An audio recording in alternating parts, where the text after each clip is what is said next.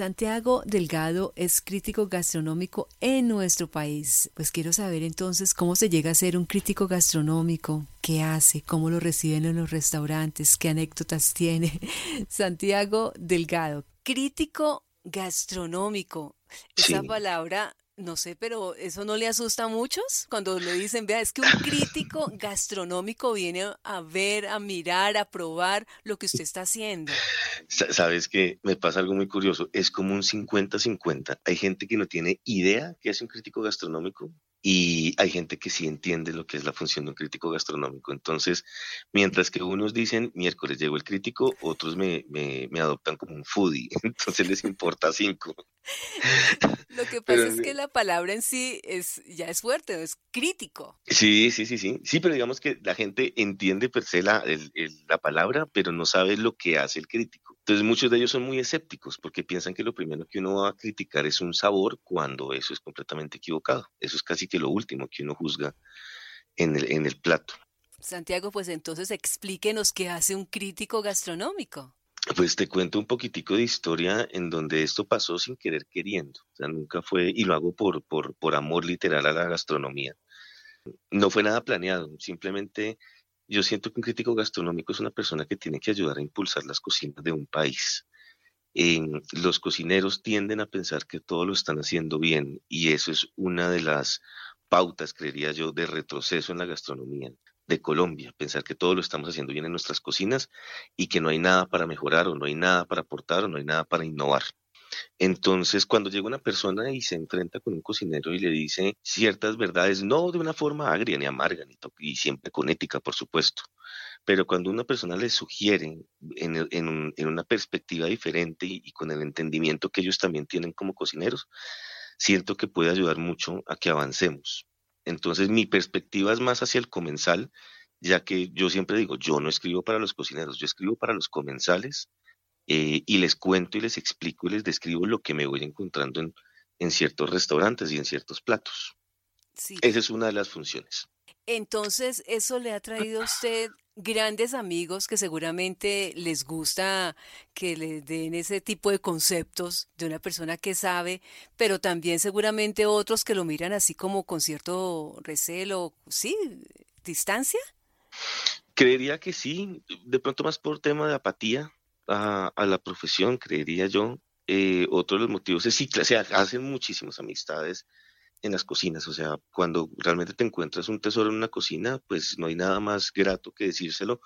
Y esos tesoros los encuentras, no tiene que ser en un restaurante el, más fancy de, de, la ciudad, sino cualquier restaurante en cualquier lugar te puedes encontrar con una cocina muy bonita y muy honesta.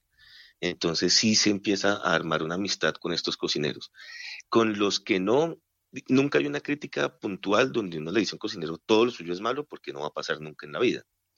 Pero hay gente que no acepta lo que uno les está diciendo, pero te digo, pues aquí entre nos no me interesa. No, no, no importa su... Sí, pues. No, sí, es honesto. Sí, pues toca, hay, hay mucha gastronomía, a ver, no, no quiero hablar mal de la industria, jamás en la vida, te la adoro, pero digo que sí hay que ser conscientes que hay mucha gastronomía deshonesta allá afuera.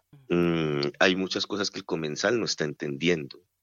Eh, aparte, nosotros también nos falta muchísima cultura gastronómica eh, y valorar mucho nuestra gastronomía. Entonces, digamos que todo hace todo esto que te hablo de las críticas hace parte de, de todo esto, de culturizar un poco a la gente, de que todos aprendamos. Yo no paro de aprender todos los santos días. Mm, de que realmente los cocineros sean conscientes de que sí puede haber perfección en la cocina y todo en la cocina se basa en el equilibrio. Y ese equilibrio es lo que hace que un plato sea gustoso y que un cliente vuelva. Entonces la gente muchas veces dice, oiga, ¿por qué a este restaurante no me gustó? ¿Por qué no le gustó? No, no sé, no me mató. Ese no me mató que no entendió el comensal, posiblemente yo sí voy a descubrir por qué no le mató y es parte de mi, de, de, mi responsabilidad decir al cocinero, hey, pilas con esto, porque esto posiblemente el comensal no lo va a entender no está bien hecho. Te podría poner ejemplos puntuales, pero bueno, pero pues es más o menos cómo funciona. sí, sí, a veces uno va y paga muchísima plata y resulta que no sale tan contento. Eso pasa mucho, muchísimo, muchísimo. Digamos que estamos acostumbrados a, a un esnovismo eh, en temas de restaurantes. Eh, aplaudimos más la arquitectura que los mismos platos, aplaudimos más el marketing que los mismos platos. siendo que no hay marketing más, más fuerte en, en este sector que, lo, que los mismos sabores de, de tu restaurante. Entonces, eso es súper importante. Te pongo un ejemplo sencillo. Cuando tú vas a un restaurante de carnes y te pones un trozo de carne en la boca o te lo estás comiendo y masticas, sientes por supuesto que la carne y la salinidad de la carne. El sabor tiene que mantenerse de principio a fin en tu paladar y luego tragas, que es lo normal.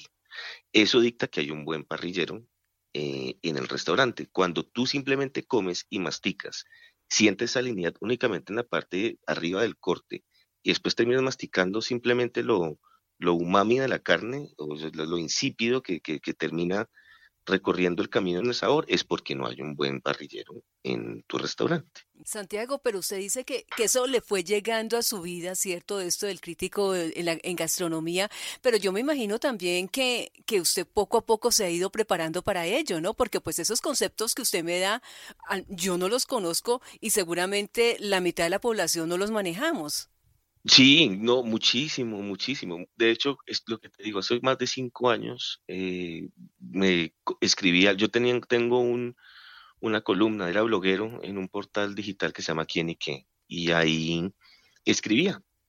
Cierto día me pareció extraño algo con las hamburguesas del corral, cuando hubo ese cambio, algo cambió en esas hamburguesas y escribí que le había pasado a las hamburguesas del corral, pero más bien con bien poquita técnica y, y cero cero conocimiento, pero eso que yo escribí tuvo, un, tuvo muy buena lecturabilidad, ese blog que escribí. Lo leyeron más de 40 mil personas. Entonces, eh, y siempre me ha gustado la comida, siempre he estado inconscientemente envuelto en, en, el sector gastronómico, en el sector hotelero, en el sector de los grandes eventos. Y así fue como un día en varias tertulias con amigos que son del sector, y viendo la perspectiva que yo tenía acerca del tema gastronómico, un día me alentaron y me dijeron, oiga, ¿cuánta falta le hace a Colombia un crítico gastronómico? Y, y, me alentaron, como que, oiga, Tato, usted, me encanta lo que usted piensa, cómo usted interpreta, lo que usted habla, cómo usted disfruta la comida. Y poco a poco me lo fui creyendo, pero nunca me nombré como crítico hasta hace, no sé, creo que dos años, que me sentí con, con la capacidad y con el entendimiento y, y la cultura y, y el saber para poder realmente hablarle a un cocinero y decirle, qué está bien, qué está mal, qué podemos encontrar, pero todo es justificado. Acuérdate que los sabores son subjetivos. Entonces yo no puedo criticar el sabor de un cocinero, pues porque simplemente a, Tato le gustó o no le gustó, no, por ahí no es. Es simplemente decirle, mira, esto siento que no está bien o esto está mal por esto y esto y esto, y se justifica lo que vos estás diciendo. Claro. Entonces eso es muy importante. Sí, porque de pronto lo que puede ser no tan bueno para usted puede ser delicioso para mí. Exacto, en la subjetividad de lo que es un sabor, pero en otras cosas sí, si no eh, se habla con un poco más de técnica y se, se juzgan cosas para que realmente los platos tengan equilibrios. Para ponerte otro ejemplo sencillo, Mm, coger un plato o unas pastas y rellenarlas de ajo no hace a nadie un buen cocinero, porque puede que tenga un gusto muy bonito, puede que sepa muy bien en el gusto, pero vas a tener un retrogusto en garganta amargo. O sea, vas a quedar con, realmente con pesadez y de eso no se trata un restaurante. O sea, se trata de que equilibres lo que estás haciendo, le, le imprimas, es el arte de armar estos sabores en su cocina, en los fogones, la madurez que da los fogones, presentárselo al comensal y que lo disfrute de una manera gustosa y que quede satisfecho, no solo cuando termine de, de, comer, sino unas horas después que quede con ese gusto de haber llegado. Eso es a lo que yo impulso al cocinero, a decirle, ven, busca perfección en tu cocina, busca ese equilibrio que necesitamos. Santiago, pero usted no es chef, ¿o sí? Dios, llevo cocinando mucho tiempo, pero nunca me considero chef. No, no estudié, no, o sea, no, soy cocinero. No pero sí cocina. Sí, claro, pues eh, amo la cocina. Y obvio que cocino, pero, pero aquí en la casa. Entonces, claro. No, y me imagino su esposa cocinando, Dios mío. No, ella no cocina, no, ella yo hago aquí mis preparaciones, ella es la que, me, levanta donde no le gusta. Yo esposa tampoco le cocinaría. No, yo, tengo claro que después de esa entrevista nadie me va a volver a invitar a almorzar en la vida, pero no importa. Al menos yo no, no mentira, No, tengo amigos que me tengo, tengo amigos que me invitan a almorzar, mi mejor amigo, y me dice, vamos a, no quiero una palabra, Santiago, no, todo bien. ya, ya o sea, uno puede decirle, te invito a almorzar, mira, y lo estoy haciendo con todo cariño, ¿eh? Sí, no, mentira, no, siempre será, no, siempre será con amor cuando uno va a la casa de un amigo a almorzar, nunca, hay una, no nunca, nunca se juzga. Absolutamente nada. Sí, usted nos decía, Santiago, que pues hay muchas cosas por, por mejorar en nuestra gastronomía, pero con todo este tipo de, de eventos gastronómicos, yo siento que, que, las cosas van como por buen camino, ¿no? La, en la gastronomía colombiana, ¿no le parece que, que poco a poco vamos mejorando? No. ¿No? no, bueno, no, usted es crítico gastronómico. no, te, te, cuento el porqué. Está muy bien todos los certámenes y está muy bien el crecimiento que tiene el sector hacia el tema de sus cocinas. Te okay. hablo de pronto. Eso es una hablo, cosa, el crecimiento. Eso es una cosa. Okay. Sí, sí, sí. Listo, claro. listo. Digamos que igual todos los días llega gente que está aprendiendo más, que Sí, innovadora, rescatan sí. sabores. Digamos que hay, hay por lo menos una cultura que se está creciendo alrededor de la gastronomía, sus escuelas, sus profesores, la docencia. Hasta ahí digamos que va todo muy bien. Ok. Te hablo de un tema de avance diferente en tema de nosotros como entendimiento con nuestra propia gastronomía, nosotros los colombianos, nosotros. Nos hace falta mucho entendimiento acerca de nuestros platos, nos hace mucha falta em, ese amor que tienen otros países por, sus cocinas, pero no es que no lo tengamos, por supuesto que lo tenemos, sino que hay cosas que no se entienden y está bien, no pasa nada.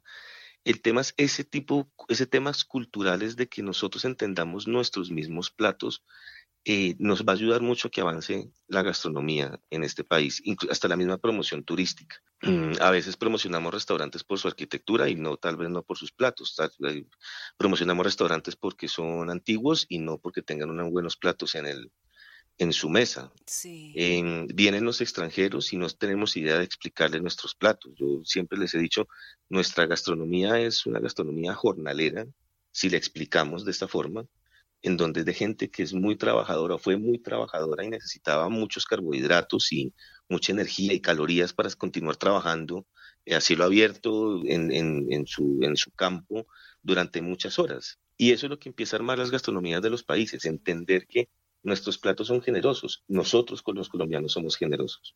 Nuestros Mm. platos tristemente son regionalistas, pero nosotros también como colombianos somos regionalistas. Nunca va a haber un plato que nos una como país y toda nuestra gastronomía de, de, de arriba, de todo, en toda la extensión de Colombia es divina, divina, pero hay que entender por qué nuestros platos son visualmente bruscos, porque un ajiaco tiene sus tres papas, por- porque son nuestras despensas, lo que tenían a su alrededor para armar nuestros platos y dar extraordinaria al cuerpo de estos trabajadores que somos nosotros igual para continuar eso. Pones una bandeja paisa y muchas personas no saben cómo explicarla. Y si un extranjero, pues cuando un extranjero ve y ve frijoles, arroz, chicharrón, dicen, ¿ustedes qué están pensando? No, pues estamos pensando que somos trabajadores y al contrario lo invito a que pruebe un montón de texturas en un plato. Mire, puede tomar un poco de frijol y la granulacidad del arroz y mezclarlo con un poco de humedad si quieres eh, eh, en, en la carne, si está jugosa y si quieres algo de dulce también en la boca, puedes mezclar el platanito con, con el chicharrón. y- o sea, tienes un montón de cosas para explorar en un plato y ya te aseguro que la mentalidad va a cambiar como que, ah, ya entendí. Esa es mi percepción, ¿no? Bueno, muy interesante, ¿verdad que sí? Pues Santiago, muchísimas gracias por regalarnos estos minutos aquí a Caracol Radio. ¿A usted cómo lo podemos encontrar en redes? Mira, uso, uso lo que te decía, uso mucho Twitter, que es arroba tato otero 79. O en Facebook y, e Instagram estoy como arroba las críticas de tato. Las críticas de Tato. Durante todo este tiempo de pandemia, me imagino que pues su trabajo en los restaurantes, eh, con los amigos, con los conocidos, pues paró un poco, ¿no? Pues porque estábamos en pandemia. Ahora ya hay una reactivación de los restaurantes. Mira cómo logró impulsar la pandemia a llevar platos elaborados y a que un cocinero lograra presentar el plato en su comensal en su casa de la mejor forma. Entonces se ven muchas cocciones al vacío, se ven muchos empaques al vacío. Y mira que sí tuve la oportunidad de pedir para que me llegaran unos productos aquí para juzgarlos, a ver en qué estado estaban llegando. Sí. Donde pedí me sorprendió gratamente, Ah, no. porque los cocineros y los chefs de sus restaurantes se preocuparon por mantener temperaturas, porque la recuperación del alimento fuera de una forma sencilla para, para los comensales. Sabes que quedé muy, muy sorprendido de muchas cosas muy bonitas que encontré. Obvio, pues hay platos que es muy difícil que mantengan la misma frescura recién salida de la cocina a, enviarlo a un domicilio, pues obviamente no era, es muy difícil. Pero aquellos que se tomaron el tiempo de, de investigar e invirtieron, yo pienso y creo que les fue bastante bien porque hicieron un muy buen trabajo. Entonces lo, lo disfruté mucho. bueno, Santiago, pues ha sido delicioso hablar con usted, hemos aprendido muchísimo. Gracias por regalarnos estos minutos y lo seguiremos leyendo entonces a través de las redes. Con, el mayor gusto y con el amor más grande del universo por la gastronomía y siempre que necesites aquí estaré. y muchas gracias a ti y a tus oyentes. Muchísimas gracias.